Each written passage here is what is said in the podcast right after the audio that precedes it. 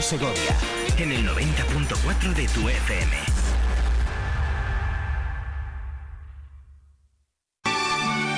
¿No puedes soportar tus deudas? Acógete a la ley de la segunda oportunidad y empieza desde cero, eliminando todas tus deudas. Seas particular, autónomo o empresa, podemos ayudarte si cumples los requisitos de la ley. Ponte en contacto con nosotros. Nuestro estudio de viabilidad es gratuito. En Legal Socio te atendemos en Segovia, en calle José Zorrilla, número 98, local o en Plaza del Potro, número 3, primero B. En nuestro WhatsApp, en la web www.legalsocio.com o en el teléfono 611 10 95 95.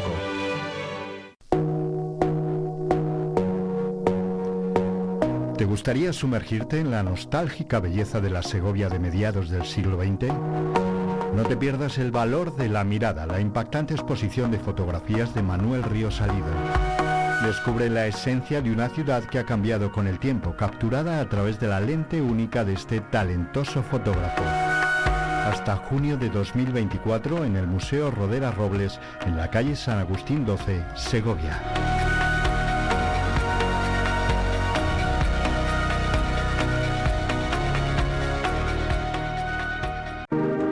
Dental San Lorenzo. Te esperamos en nuestras nuevas instalaciones en Vía Roma 41, muy cerca de nuestra ubicación anterior.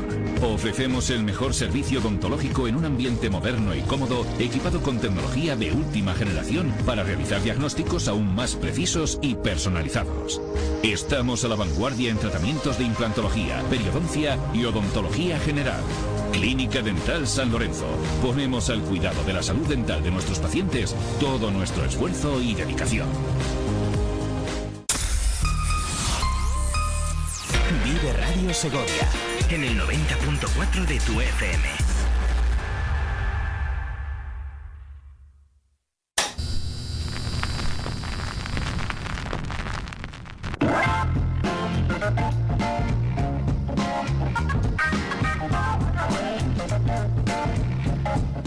Son los minutos que pasan ya de las 9 en punto, seguimos en directo, iniciamos tiempo de conversación. Este sonido que hemos escuchado, esa aguja que se ponía sobre el vinilo, cerraba la conversación del pasado viernes en este Vive con experiencia, ese consejo de sabios que me gusta llamar de vez en cuando, en el que nos reunimos yo me reúno con ellos, con esos sabios, ¿no? Yo no me voy a incluir, por supuesto, que me queda muchísimo que aprender en este camino.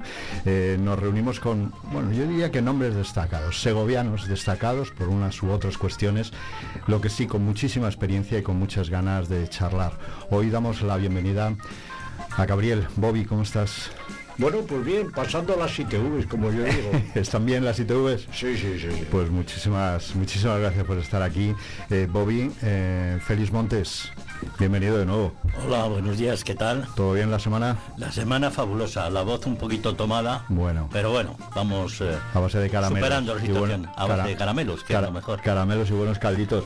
Fermín de los Reyes, encantado de volverte a recibir aquí. Pues buenos días, bien hallado y encantado de volver. Venimos a venimos de hablar con el director provincial de educación, de educación, de docencia. Ahora te preguntaré alguna cosa porque tienes también mucha experiencia. Uf, sí, uno, ya voy acumulando trienios. Muchísimo, muchísimo que contar. Bueno, decía yo que con este sonido con el que iniciamos esta, esta charla, esa aguja sobre, sobre el, el vinilo, le quería preguntar a Bobby, que tiene larga experiencia en radio y los vinilos han sido parte de su vida. No sé si ese gusto por los vinilos, y ahora hablaremos de otros asuntos, que está volviendo, da cierta alegría. Que se recupere precisamente. Bueno, eh, no sé, el, recuperar determinadas historias que en su tiempo tuvieron importancia es un poco comparativamente con aquellos walkie-talkie que teníamos con una antena grandísima con la cual teníamos que comunicar, que no es el, el móvil de hoy día. Entonces, recuperar aquella tradición con lo que representa para la sociedad, para mí, es agradable y, y beneficioso. ¿Conservas muchos? en casa? No, no, tengo, yo creo que uno, lo que sí que tengo son bastantes magnetofones pequeños de Ajá, bolsillo. sí. Eso sí, me parece que tengo cuatro. Feliz, ¿cómo andas tú de vinilos? No sé si está- ¿Conservas o estás recuperando? Sí, no, no, no conservo demasiado. Conservo una colección de música clásica de esta que, que comprabas para que en el pack te entraba también el eh, todo el aparato de reproducción y, y alguno por ahí en, en, en mi bodega. Pero no, no, no conservo, conservo más CDs. Eh, yo tuve la eh, en mi trayectoria vital pues eh, durante mm, yo creo que dos o tres temporadas fui fui jockey lo que se llamaba ¿Ah, sí? pinchadiscos sí, en discoteca el chuletín en, en la granja era un complemento un complemento económico para para sobrevivir en mi época en mi época de estudiante ¿no? y, y alguna vez que comentamos esto hoy con las nuevas tecnologías y, y los nuevos sistemas que son apasionantes eh, yo les recuerdo cómo hacíamos los cambios los cambios de plato para pasar de, de- de un disco a otro de- del rápido al lento que era absolutamente manual es decir parabas el disco escuchabas eh, y era toda toda toda una aventura. Sí sí pues tengo ya digo no tengo demasiados pero sí tengo un recuerdo eh, sobre todo porque me suponían un, un complemento económico fundamental para sobrevivir en mi época en mi época estudiantil Le decía ya a Fermín, tú eres el más, ahora mismo de este, de este estudio el más joven, pero aún así eres del tiempo de los vinilos, ¿eh? no te vengas arriba. No, no, claro, por supuesto. yo siempre, eh, o casi siempre he andado con gente mayor que yo y siempre he sido el pequeño. Entonces voy a llegar a la jubilación y dices, "Ya, va a ser- el es pequeño". un chaval, es un peque- pequeño. Por supuesto que, que he vivido el tiempo del, del vinilo, tenía una colección aceptable, pero una partición de bienes pues se quedaron por el camino. Entonces, bueno, pues, yo soy más de libros, entonces eh, sigo acumulando libros y la música vaya por otro lado. Bueno, queríamos hacer ese recuerdo ya que Bobby ha trabajado mucho con ellos y con ese cambio manual de, de discos, ¿verdad? Y con los con los magnetofones grandes, las cintas, tantos y tantos. y las ¿verdad? agujas que se y rompían. las agujas que se rompían y había que andar con muchísimo cuidado. Oye, ya que hacemos recuerdos de periodismo de radio antigua, tus tiempos de jockey, no sé si tenías algún nombre de batalla como de jockey o no. No que No. yo recuerde no Ya el nombre del chuletín era... El- el- la discoteca, todos los segovianos y los que nos estén escuchando de cierta edad se acordarán del chuletín. ¿eh? Eh, pero hombre, teníamos muchos trucos, ¿no? Ahora, ahora cuentas, eh, decíamos un poco piratas, si se me permite la expresión. Eh, lo que hacías eh, al uso era grabar las sesiones. Entonces tú hacías una sesión eh, de tarde, de dos horas a lo mejor de discoteca, ya la tenía grabada. Y luego estabas Luego tranquilamente... hacías playback, ¿o qué? Claro, está todo inventado, o sea, la picaresca era, claro, sin que se enterara el jefe que era Navarro, pero bueno, los, los dos que estábamos ahí, pues eh, hacías el paripé que estabas poniendo discos, pero era la misma sesión que hace tres días. Pero, Félix, y a vivir que son tres días. Una pregunta, ¿lo del chuletín venía por la parte gastronómica o por la personalidad de los que iban? Pues ¿no? la verdad que no, no, es, es muy curiosa, porque lo hemos hablado eh, en alguna en alguna conversación con vinos y tal, riéndote porque se llama el chuletín. Pues parece ser que, que épocas eh, más pretéritas, más pasadas que cuando yo era de jockey, eh, la gente dice, vamos, íbamos al baile, antes el discoteca era un baile, Sí. ¿no? En la granja, vamos al baile a darnos el filete, a dar- y de filete, chuleta y hay chuletín. eso, eso es lo que comentan los antiguos. Chuletín o ¿eh? chuletón. ¿eh? Pero vamos, no, no tengo ningún dato. Preguntaremos a nuestro común amigo, el cronista, a ver, porque es una. A ver si consigue descubrir. Por qué se llama, o se llamaba, supongo que tendrá un razonamiento. Y lo que contaban era eso. Luego le, luego le voy a ver, luego le pregunto, ¿eh? que luego hemos quedado para ver. Que, que decía que, que esos recuerdos que nos traen me lleva al periodismo segoviano de hace mucho tiempo y quiero que hagamos un recuerdo en esta semana a nuestro compañero Aurelio Martín. Precisamente se le ha entregado la Asociación de Periodistas de Segovia, le entregaba el San Frutos de Honor. Sé que todos habéis tenido contacto con él, por supuesto. Se le echa de menos en la profesión, pero me gustaría que en este Consejo de Sabios, cuando yo entré aquí en este grupo en televisión, me dijo, yo venía desde la radio de siempre y me dijo, algún día tenemos que hacer tú y yo un programa. Nos sentaremos ahí en el estudio. Entonces siempre, desde que hago este Consejo de Sabios, le echo de menos aquí en una de las sillas. Me gustaría que mm, le diéramos presencia hoy unos minutitos. Bobby. Hombre, yo he tenido muchísima relación con Aurelio y prácticamente mm, me considero el que le metió en la cabeza hacerse periodista. Aurelio empezó siendo el fotógrafo del adelantado de Segovia, no el periodista, el, el fotógrafo. Y conmigo, que yo tenía el turno de noche en Radio Segovia, los domingos iba a hacer el programa de deportes. Normalmente se encargaba Aurelio de traer toda la información del mundo del motor, tanto de las motos como de los coches. Llegaba Aurelio pues a las 10 de la noche y acabábamos a las 12 de hacer el programa de deportes los domingos en Radio Segovia. Después ya cuando se metió en el mundo del periodismo y dejó un poco al lado la fotografía, pues tuve como compañero a Aurelio, era cuando empezábamos a, a tener vivencia en el Congreso de los Diputados, con Modesto Fraile, que estaba de vicepresidente, primero de diputado, luego de... Y entonces con mi coche, un sin camil azul, nos íbamos al Congreso de los Diputados por la tarde, Aurelio y yo. ¿Qué quieres que te diga, Aurelio? Pues, pues que para mí ha sido más que un compañero, más que un amigo, ha sido casi casi como un hermano. Es lo que te puedo decir. Feliz. Sí, bueno, yo el, la verdad es que mi relación con, con Aurelio empezó a finales de los 80, cuando mm, yo trabajaba en educación, también hablábamos de educación, en un programa que pusimos en marcha eh, que se llamaba el programa de animación sociocomunitaria y educación de adultos por eh, toda la provincia de Segovia. Entonces había el programa de educación de adultos, con las clases arregladas para el graduado escolar y poco más. Entonces eh, pusimos en marcha en varias provincias, entre ellas en Segovia, el programa de difundir aquello que llamamos animación sociocomunitaria. Era una educación de adultos que iba más, mm. iba a socializar, iba a, eh, ahora que está tan de moda, a la formación de la mujer, a las nuevas tecnologías.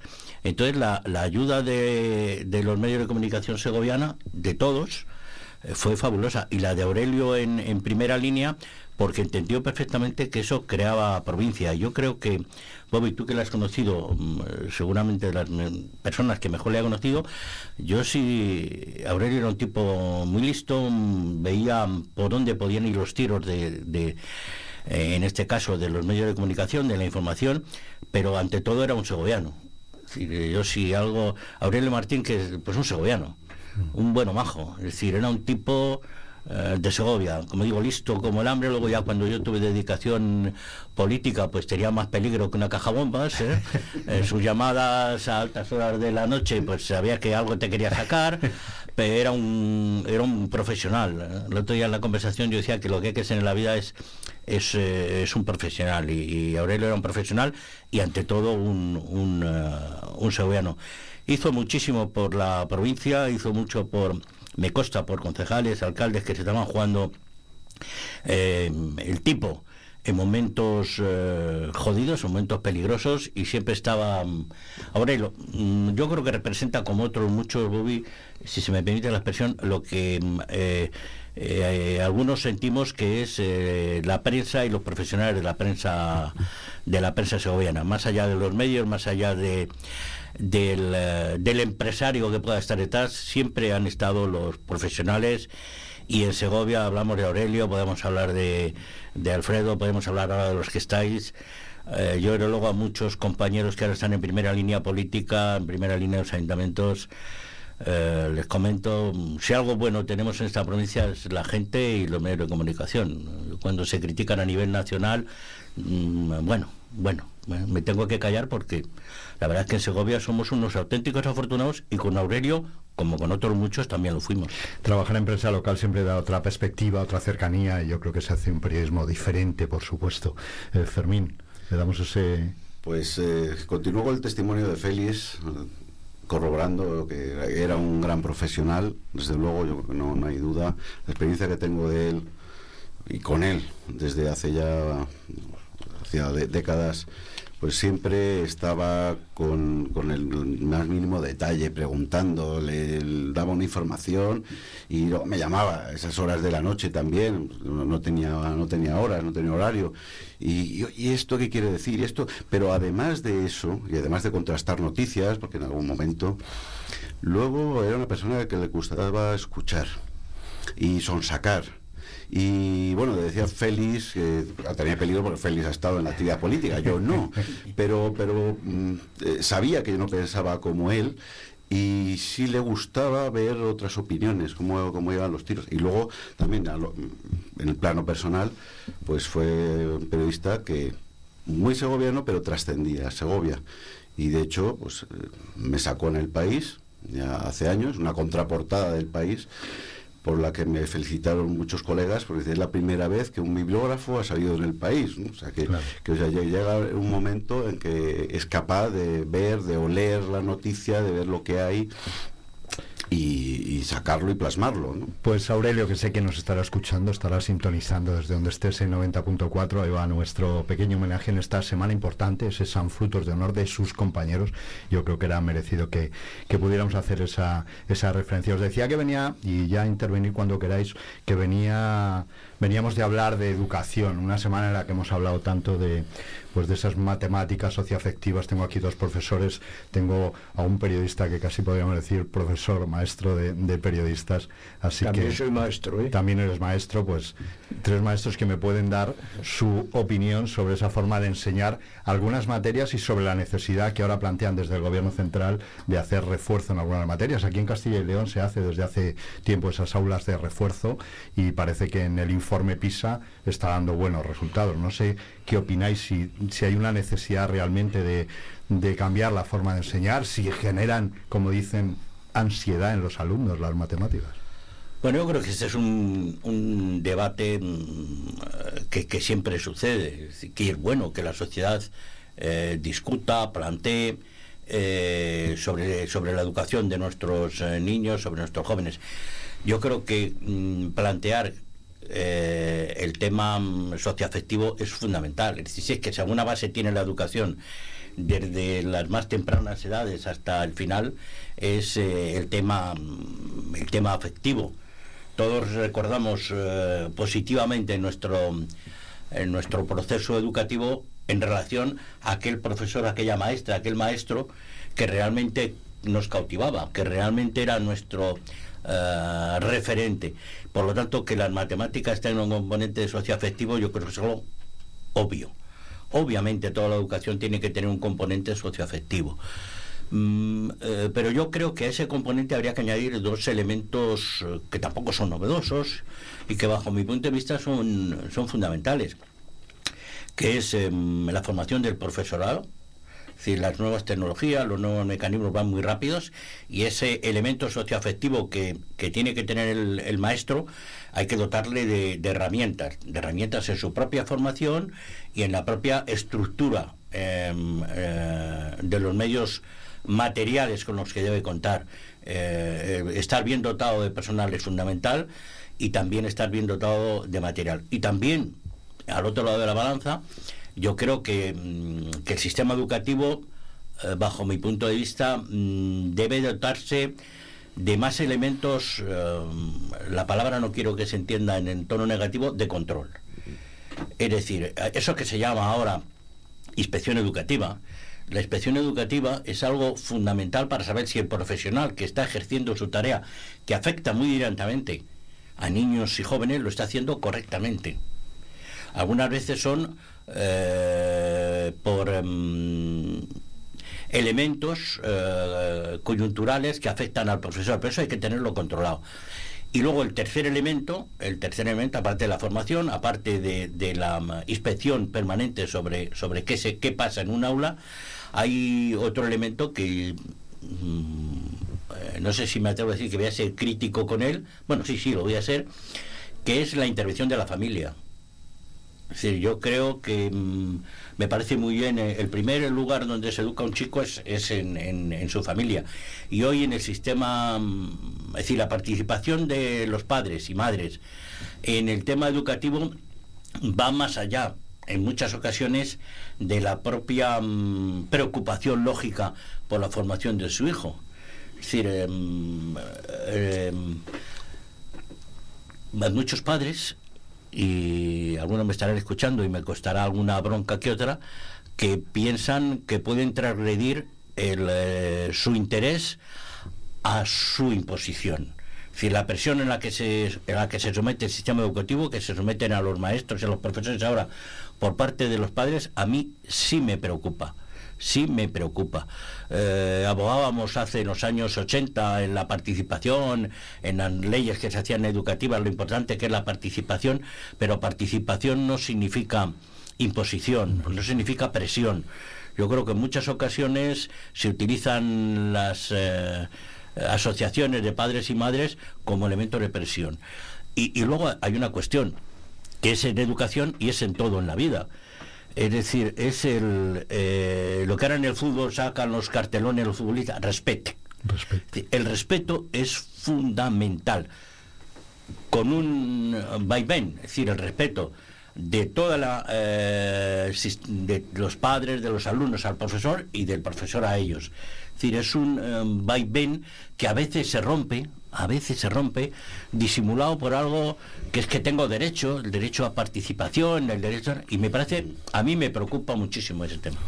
Sí, bueno, yo voy a la mayor. Yo creo que cada vez que se ha hecho un nuevo, se ha implantado un nuevo plan de estudios, hemos ido a peor a peor por contenidos, independientemente de lo socioafectivo y tal, porque todos recordamos esas circunstancias, de esos profesores que nos han llegado, que, sobre todo porque eran muy buenos profesionales y sabían transmitirlo y, cuando uno, y además te lo dicen los chicos, incluso en la universidad, ¿no? Dice, se nota que te gusta, se nota que te gusta porque pones pasión, pones alma, mm, pones interés.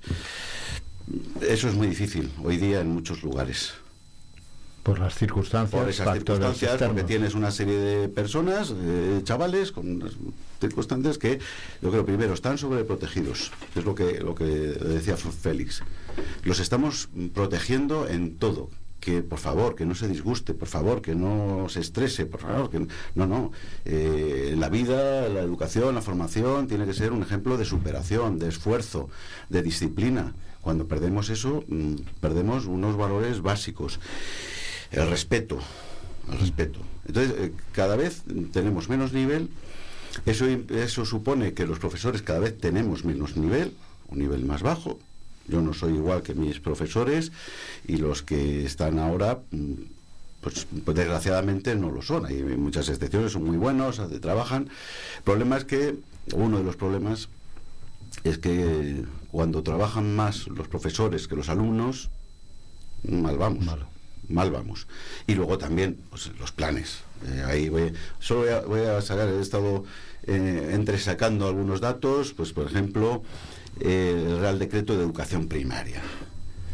Y bueno, dices, ¿qué contenidos? O qué? Estoy destacando, por supuesto, no estoy destacando contenidos, pero aparece 70 veces género, 28 violencia, 35 inclusivo, 88 sostenible, 22 planeta, eh, derechos humanos 16, afectivo 10, diversidad 94, sexual 11. O sea, estamos, o se está ideologizando.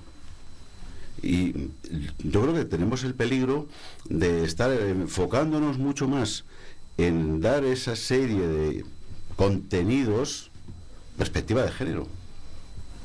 Eh, estamos hablando de perspectiva de género con un ejemplo de, prehistoria, por ejemplo. O sea, tenemos que estudiar el arte rupestre con perspectiva de género. ¿Qué perspectiva de género se le puede dar a unas pinturas que hay en el Duratón o para allá, o las de Altamira?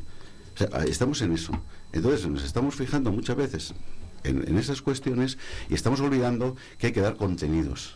Contenidos y contenidos. Por supuesto, con toda la afectividad y todo el respeto y todo el rigor pero si no damos contenidos vamos a tener unos malos profesionales. Pero esa eh, ideología que se, eh, que se mete de forma transversal en la, en la educación, entiendo que va hacia un lado y hacia otro cada vez que se cambian los planes.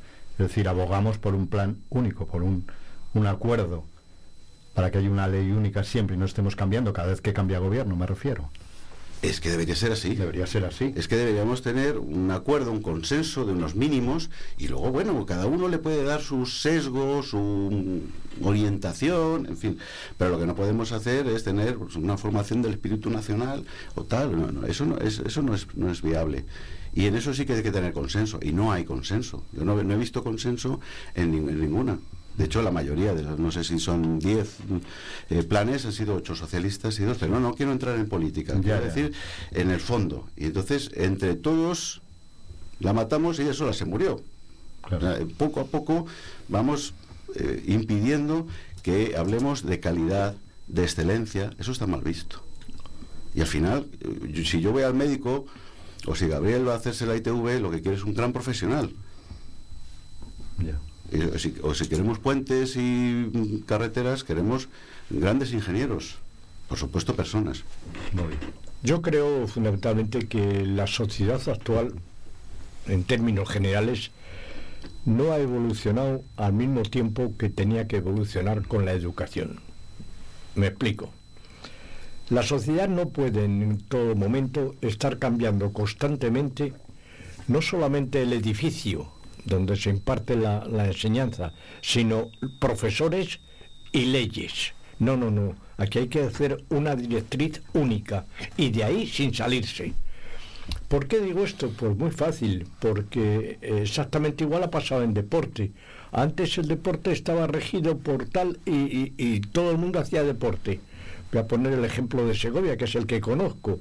Aquí en Segovia había Liga Provincial de Balonmano, Liga Provincial de Baloncesto y competían los pueblos con Segovia. Y, bueno, y ahora no hay nada de eso.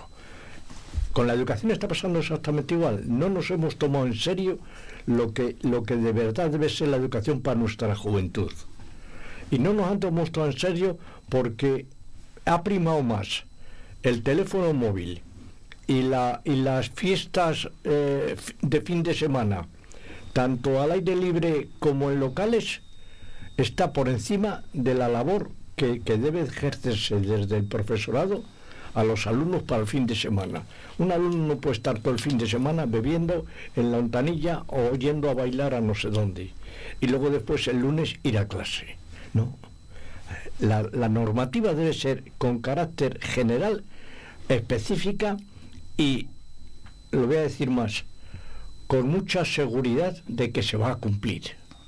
Y lo que no podemos hacer es hoy cambiar una ley, mañana poner otra. No, no, no, por favor.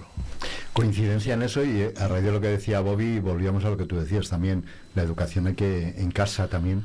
Tiene claro, es que em, el concepto de educación yo creo que cometeríamos un, un error si lo, mm, lo referimos solamente al, ámbito escolar. La educación es muchísimo más amplia y más integral. Y hoy día en una sociedad más abierta, donde la información a los... Eh, a los eh, jóvenes les viene de mil sitios, pues es complicado regular. Por lo tanto, hay que, mm, cuando ponemos o ponéis mucho hincapié en el tema de la ley, yo creo que el problema no está ahí. Es decir, son clarísimamente criticables y discutibles todos los procesos legislativos que han surgido en este país, por supuesto. Pero creo que el problema no puede estar ahí. No podemos eh, ir a una simplificación política, es decir, como la ley, porque al final lo que te ves en la clase es a un profesor con unos alumnos. Lo que te ves en, tu casa es a unos padres con unos niños. Unos niños que además mm, reciben información tremendamente compleja, tremendamente contradictoria, eh, pues, eh, en fin, no hay que poner más que las tertulias televisivas eh, que todo parece corazón corazón. Es decir, lo, lo, vemos en el deporte, lo vemos en el debate político, lo vemos en el debate social. Y luego, para mí lo importante en, eh, es educar en valores, en la familia, en la escuela, y dotar de herramientas. Cuanto mejores y, más potentes sean esas herramientas para que la persona se desarrolle. Pero ahora, ahora las mm, puertas son eh, están mucho más abiertas, las ventanas también, y todo lo que entra no es, eh, no es sano. Yo siempre me pongo en, en la piel del maestro eh, que le llegan los 20, 20 chavales, chicos y chicas a clase y que cada uno recibe una tesis doctoral en su casa, otra tesis doctoral en la televisión, otra tesis doctoral por el móvil y, generalmente son absolutamente mm, contradictorias. Y hay momentos, edades, en las que en el desarrollo mm, biológico de, cada persona no es capaz de, asimilar toda esa información contradictoria.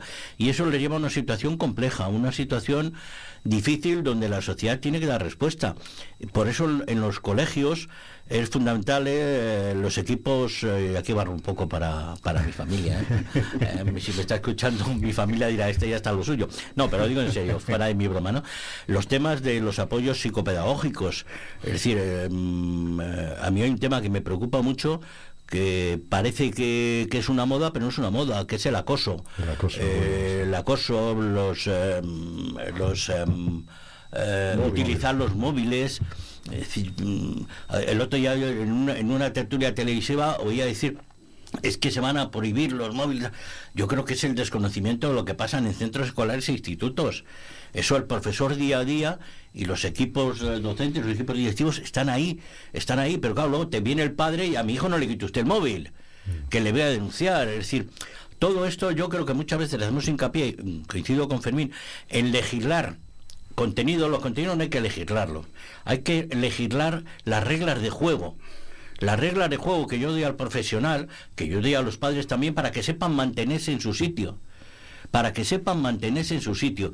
Si alguien va, y utilizo otra vez el tema médico que tú comentabas, si alguien va a un médico a, presionarle permanentemente, el médico tiene una defensa. El profesor, el maestro, está muy permanentemente presionado por la sociedad y por los padres, y que no tenga un error. Que no tenga un error que se le ha jorobado su carrera, su carrera profesional. Pero yo creo que la clave, la clave social está en recuperar los valores, los valores del esfuerzo, los valores de entender que toda la sociedad le tienes que devolver algo de lo que está invirtiendo en ti. El valor eh, de que todo no puede ser, abro la boca y ya tengo lo mejor de lo mejor.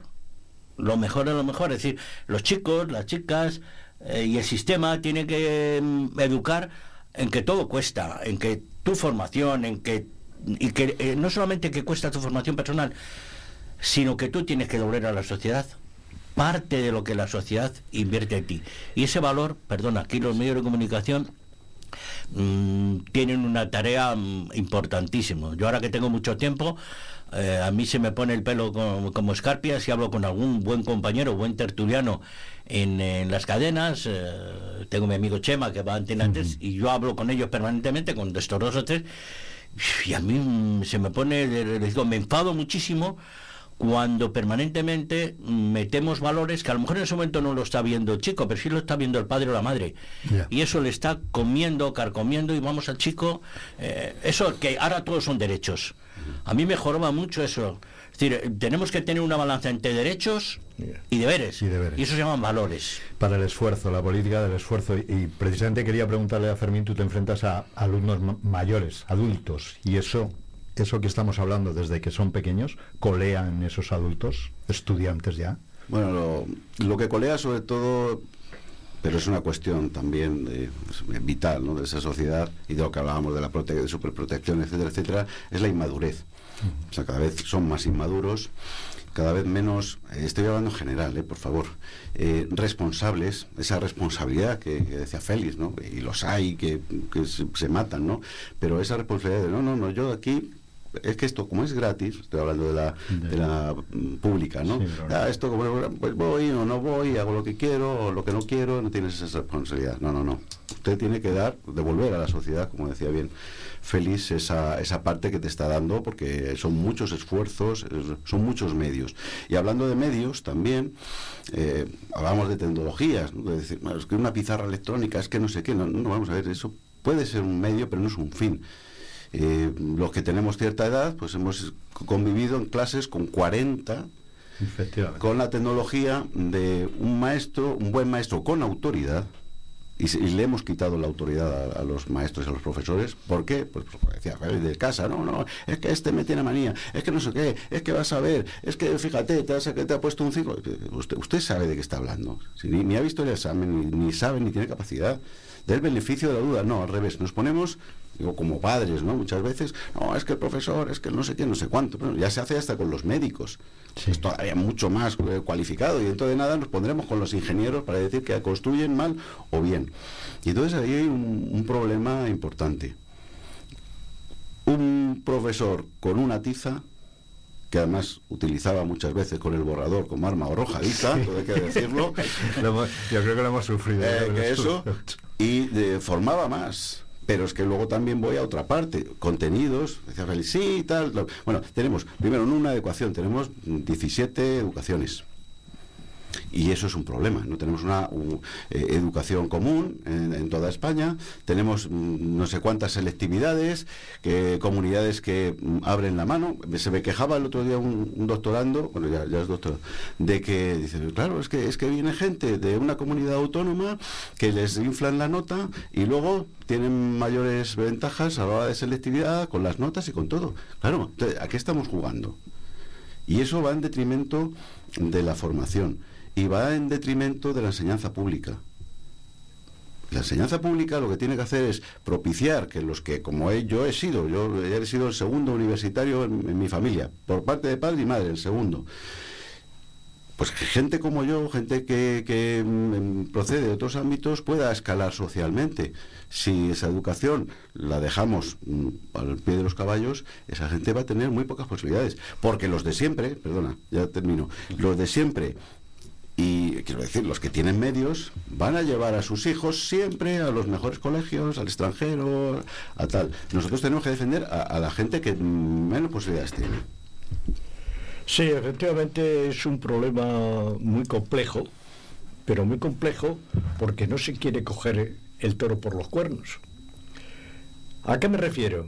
Pues muy sencillo que, que a nivel estatal, desde el Ministerio de Educación, tengan unas competencias que las ejerzan con todas las comunidades iguales.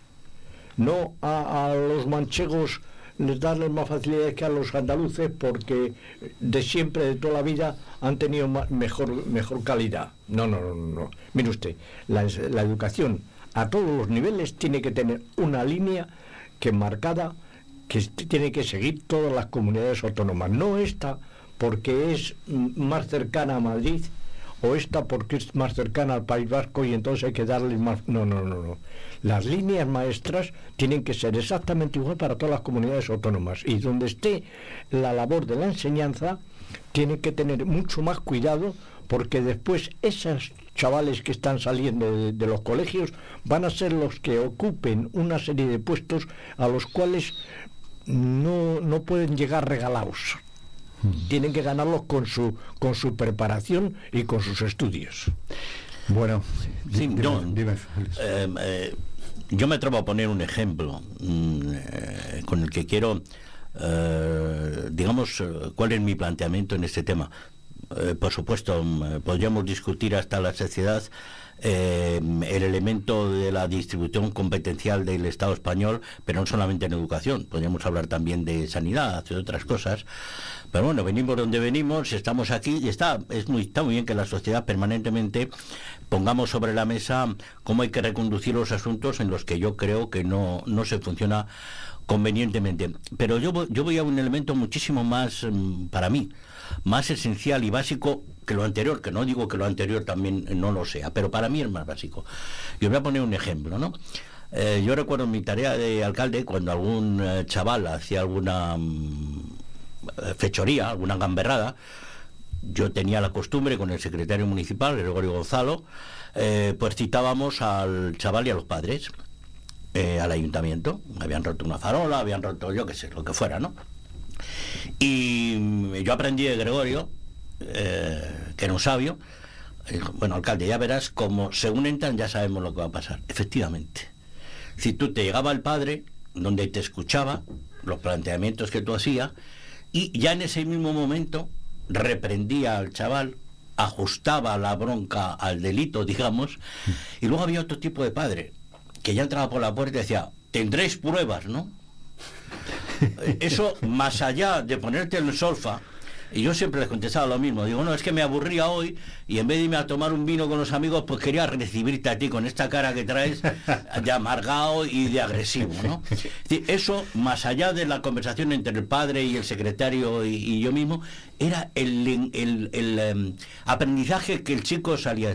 Hoy yo haría una lista de, chicos que ahora ya son eh, personas eh, eh, adultas y están en mi pueblo, a los que el padre contestaba, Mm, ¿Qué ha hecho que este se va a enterar y le pondremos tal?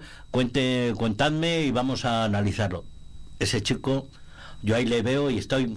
Pero también veo al que el padre iba a decir, tendréis pruebas y aquí estoy yo. Pues el chico ha hecho que hoy pues generalmente mm, pues sigue por ese camino. ¿Qué quiero decir con ello? Que lo fundamental, lo fundamental, lo fundamental, lo primero son los valores que se inculcan en la familia. Los valores que el, lugar donde más se educa al principio al niño y, hoy me encuentro con familias que mandamos a los niños em, ¿eh? no, al, no al centro educativo donde les van a dar contenidos, eh, herramientas, no, no, no, casi como a la guardería. Y, por un lado nos encontramos eso, y por otro lado, los grupos que por las mañanas em, eh, les ves en las puertas de los colegios que vamos que dictan dictan sentencia o sea, mm, pues estilo, perdonar como nosotros aquí, estilo tertuliano de televisión o de radio, necesitamos sentencia. ¿no? Muchísimas, muchísimas gracias a los tres, se nos ha ido el tiempo. Gabriel Gómez eh, Pintos, muchísimas gracias Bobby por haber estado aquí, unirte, ya sabes dónde estamos, cada viernes charlando, por si te viene bien y quieres pasarte, seguiremos charlando de otros asuntos, tenemos muchos asuntos que tratar, te llamaremos por teléfono, te avisamos. Feliz, un placer escucharte como siempre. Nada, muchas gracias y un abrazo a todos los docentes y las docentes que nos estén escuchando. Ánimo. Gracias.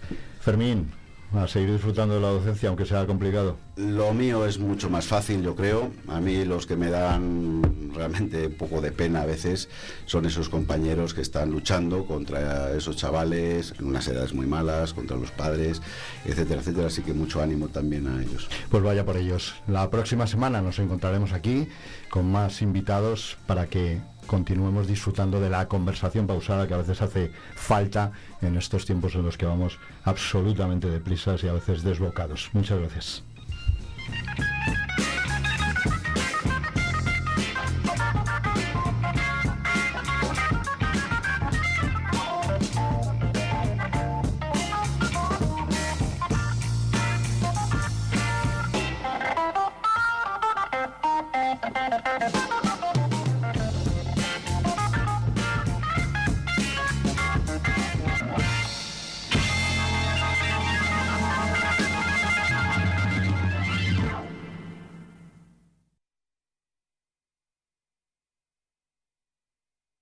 La mañana Segovia con Alberto Guerrero.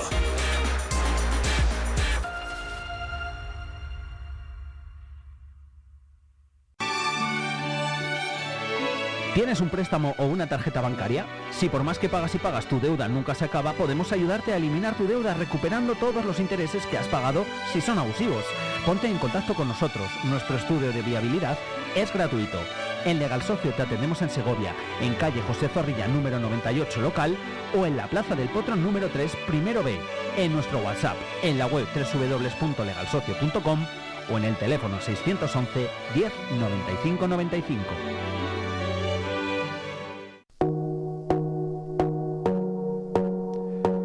¿Te gustaría sumergirte en la nostálgica belleza de la Segovia de mediados del siglo XX? No te pierdas el valor de la mirada, la impactante exposición de fotografías de Manuel Río Salido. Descubre la esencia de una ciudad que ha cambiado con el tiempo, capturada a través de la lente única de este talentoso fotógrafo. Hasta junio de 2024 en el Museo Rodera Robles, en la calle San Agustín 12, Segovia.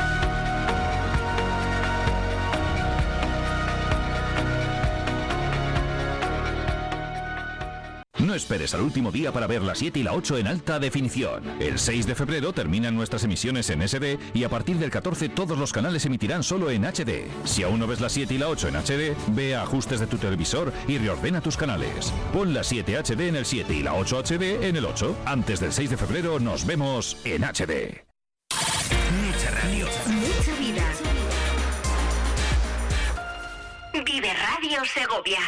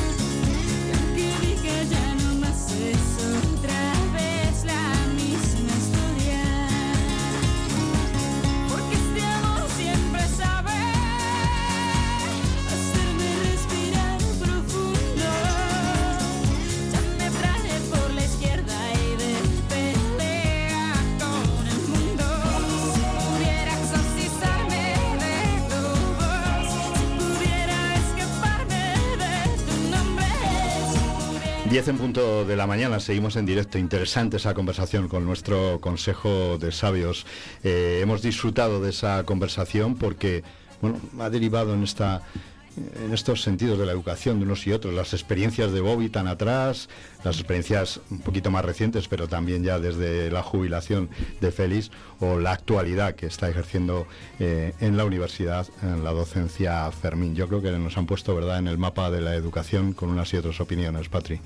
Un debate que tendría que tener una segunda parte, porque como hemos dicho ya con Diego del Pozo, la educación bien merece muchos minutos de radio. Pues hemos empezado con educación, parte de la educación es el deporte. Vamos a dedicar antes de abordar nuestra siguiente tertulia, en este caso con los compañeros del Día de Segovia, el deporte, porque ayer nuestro compañero eh, Víctor Martín Calera tuvo la ocasión de charlar, lo vamos a escuchar ahora con el segoviano Pedro Rivero. Hablamos de básquet porque esta tarde hay, perdón, este fin de semana hay una cita muy importante. Lo escuchamos.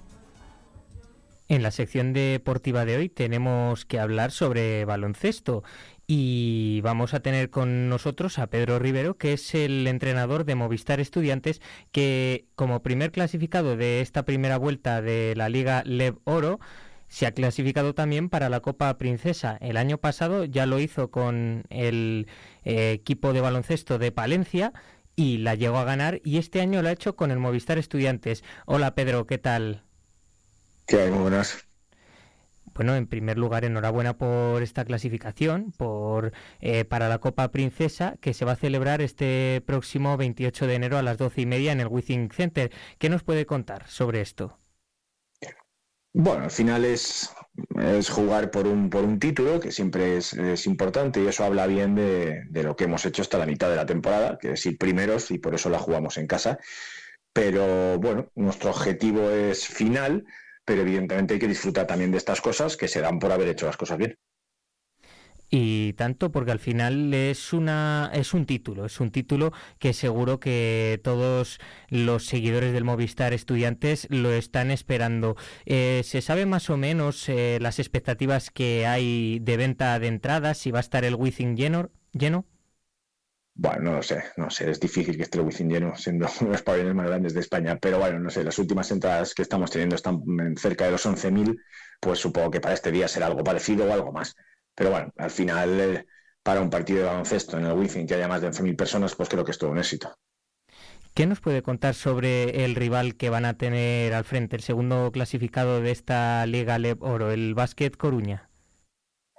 Bueno, pues es un equipo que está haciendo muy bien las cosas. Tiene un equipo muy compensado con gente que juega en ACB y, buenos jugadores de, esta liga y tiene mucha experiencia. Un entrenador que ya ha jugado varias finales. Bueno, tienen, tienen muchas armas. Son un equipo parecido al nuestro yo siempre digo que en estos partidos se puede decidir o normalmente se decide en, detalles en algún momento en el que se pueda romper el partido. Pero bueno, esperemos que, se vea un, buen partido. ¿El juego que plantea más o menos sigue siendo el mismo que lleva haciendo toda la temporada el equipo de Movistar Estudiantes? Sí, claro. Al final eh, lo que nos va bien, pues continuamos con ello. Evidentemente tienes que seguir mejorando cosas. El equipo tiene margen de crecimiento y lo que tenemos que hacer es continuar en esta línea, sobre todo de, actitud y de, ganas de, competir. ¿Cuenta con toda la plantilla disponible para esta final de la Copa Princesa o hay algún jugador lesionado? Bueno, los lesionados que arrastramos ya desde hace varias semanas no, no, es difícil que se recupere ninguno y los que estamos hasta el momento, pues con eso sí que sí que vamos a poder contar con todos. Eh, también le quería preguntar que si, como el año pasado ganó este mismo título con el Palencia, eh, ¿es una motivación extra volverlo a ganar, volver a disputar esta final de la Copa Princesa y al ser el primer título de este 2024? Bueno, eh, la motivación siempre está ahí, porque mm, aunque estemos hablando de que son dos veces seguidas lo que puede pasar, bueno, pues, pues, pues la verdad es que no pasa o pasa muy poquitas veces con lo cual yo lo voy a vivir con la misma intensidad que lo viví la, primera con, con, Palencia.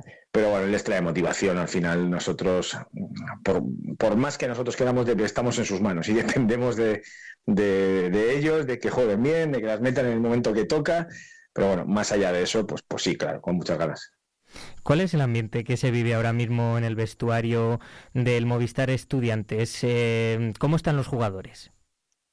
Bien, bien, bien, la gente está bien, estamos en, en buena dinámica, hemos sacado partidos importantes en las últimas semanas pero bueno, es un poco lo que hablábamos siempre con ellos y son gente, hay algunos eh, veteranos que ya han, estado en, situaciones parecidas en las que, bueno, al final quedan todavía 16 eh, partidos por delante y esto es una carrera de fondo. En el momento en el que nos despistemos en, algún sitio donde, donde no toca, donde no deba, pues vamos a tener problemas.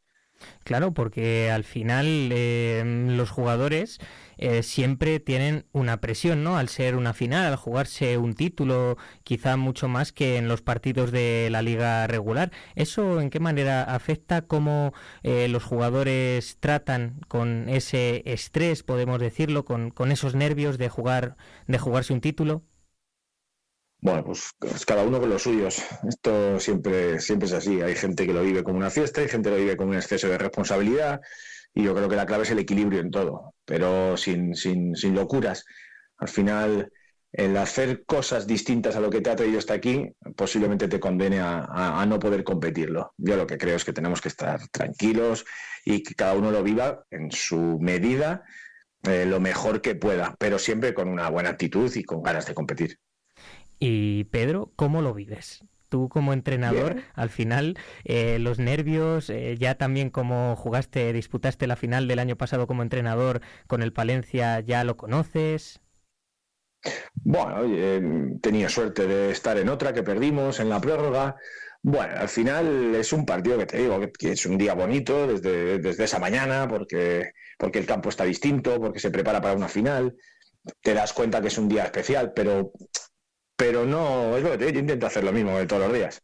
Porque si nos salimos mucho del camino, si me salgo mucho del camino, acabas haciendo cosas que no es lo, lo, que haces siempre y lo que te va bien. Con lo cual tampoco le doy mucha mucha más importancia. O sea, sí es importante, entiéndeme, pero que no, no hago nada extraño. Yo lo vivo por dentro, pero lo vivo desde, desde que las he jugado cuando era jugador, de ahora de entrenador. Pues bueno, son días bonitos, a mí me resultan días bonitos. Sí, que al final eh, no deja de ser un partido más, ¿no? Que hay que tomárselo como tal para evitar tener mayor grado de, tensión eh, y, que hay que seguir para adelante para continuar con los 16 partidos que nos comentabas antes eh, de la Liga Lev Oro. Sí, al final la Copa a veces deja resacas, buenas y malas, eh, porque las pierdes y, merma confianza, o porque la ganas y creas un exceso de confianza, pues yo creo que es lo que te decía. Para mí la clave es el equilibrio de todo y tener claro el objetivo final, disfrutar el domingo por la mañana con toda la gente, hacerlo lo mejor posible y yo sobre todo lo digo competir al máximo. Y a partir de ahí, bueno, pues que salga por donde salga, pero, pero siempre centrarse en eso. Y cuando acabe esto, pase lo que pase, pues analizar qué ha pasado y seguir. Yo no lo veo de otra manera y al final hay que seguir siempre, como estás diciendo, para conseguir el objetivo que, como hemos venido hablando en otras entrevistas, aquí en Vive Segovia y seguro que en otros medios de comunicación, el objetivo es ese, el acabar eh, lo más alto posible y el poder ascender a esa Liga ACB, ¿no? Bueno, es que en estar en estudiantes es solo vivir con ese objetivo pero también es verdad que es lo que llevamos hablando todo el año. Si empezamos a jugar finales el día 7 de octubre, pues se nos va a complicar la vida. O sea, es un camino con un objetivo final, pero, pero cuando llegue. Hasta entonces, pues nos marcamos objetivos muy cortitos y muy concisos y, a trabajar día a día. Porque es lo que digo, si todo el día estamos jugando finales, en algún momento tanta final, tanta final, tanto estrés acaba rompiéndose. Así que poco a poco y uno a uno. Pues efectivamente, sin perder de vista eso, el disfrutar de jugar al baloncesto, sin perder de vista tampoco los objetivos. Y nada, Pedro, lo que me queda desearte desde aquí, desde Vive Radio de Segovia, y seguro que todos nuestros oyentes eh, lo mismo, le, eh, os enviarán fuerzas para que podáis disputar este partido de la mejor forma posible y os podáis llevar la tercera copa eh, de la Princesa de Asturias en el palmarés de Movistar Estudiantes y, por supuesto, mucha fuerza para lo que resta de temporada. Vale, pues muchas gracias.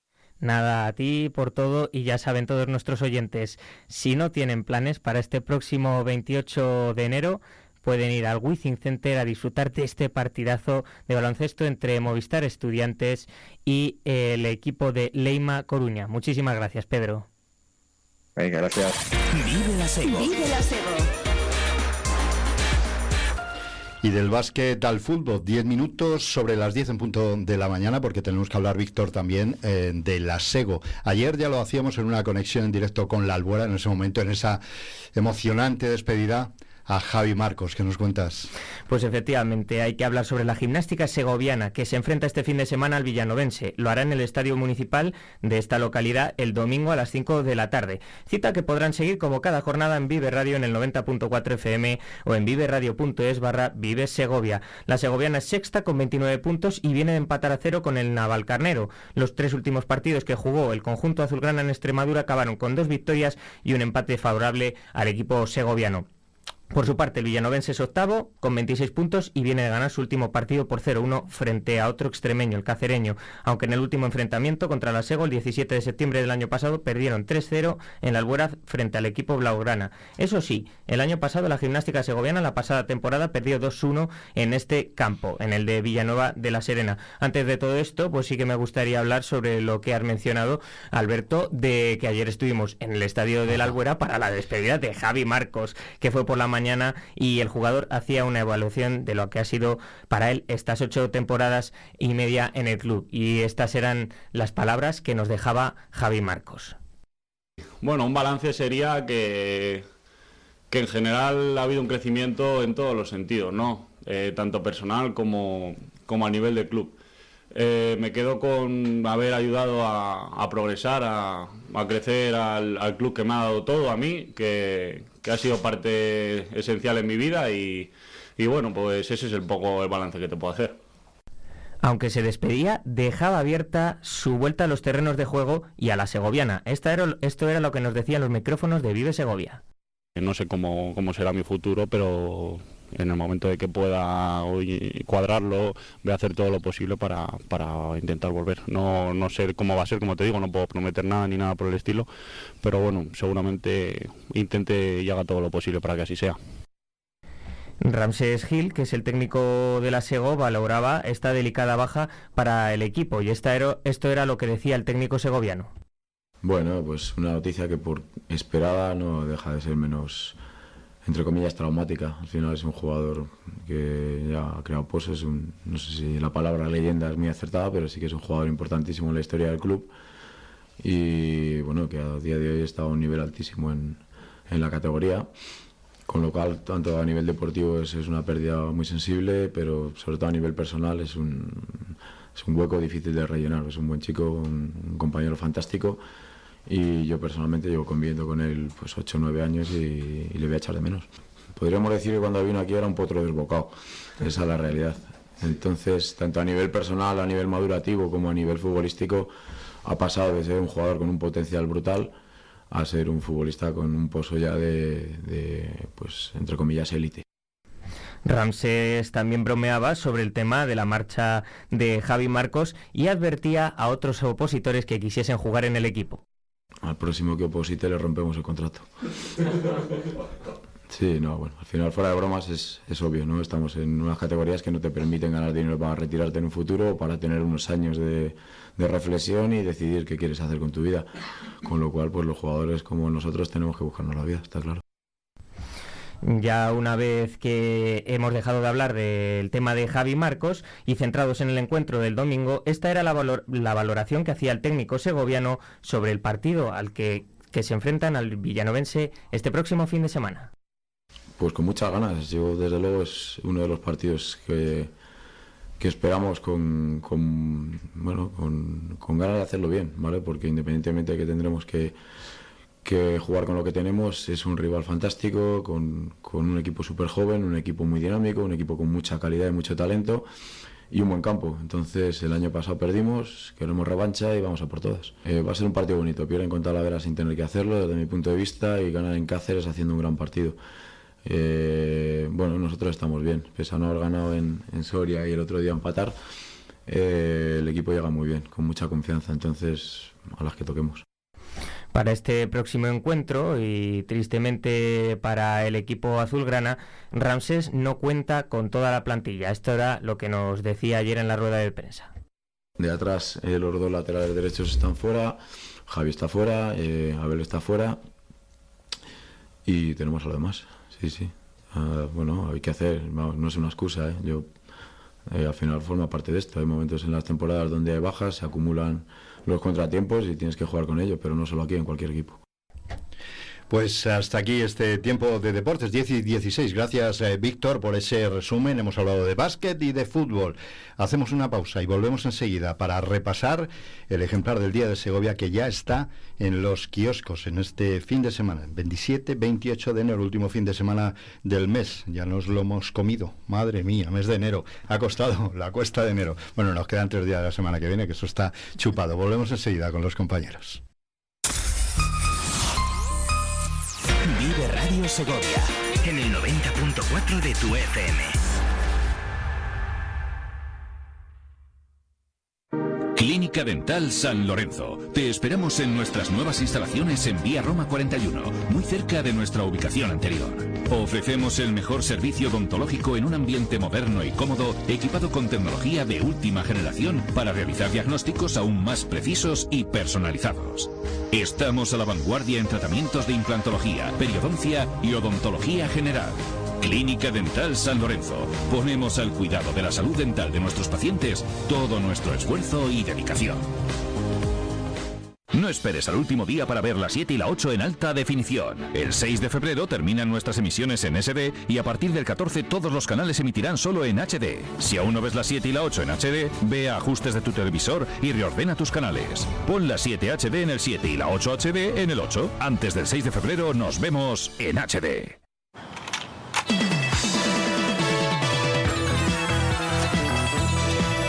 Llevamos 30 años esperándote, mientras tú hacías otras cosas.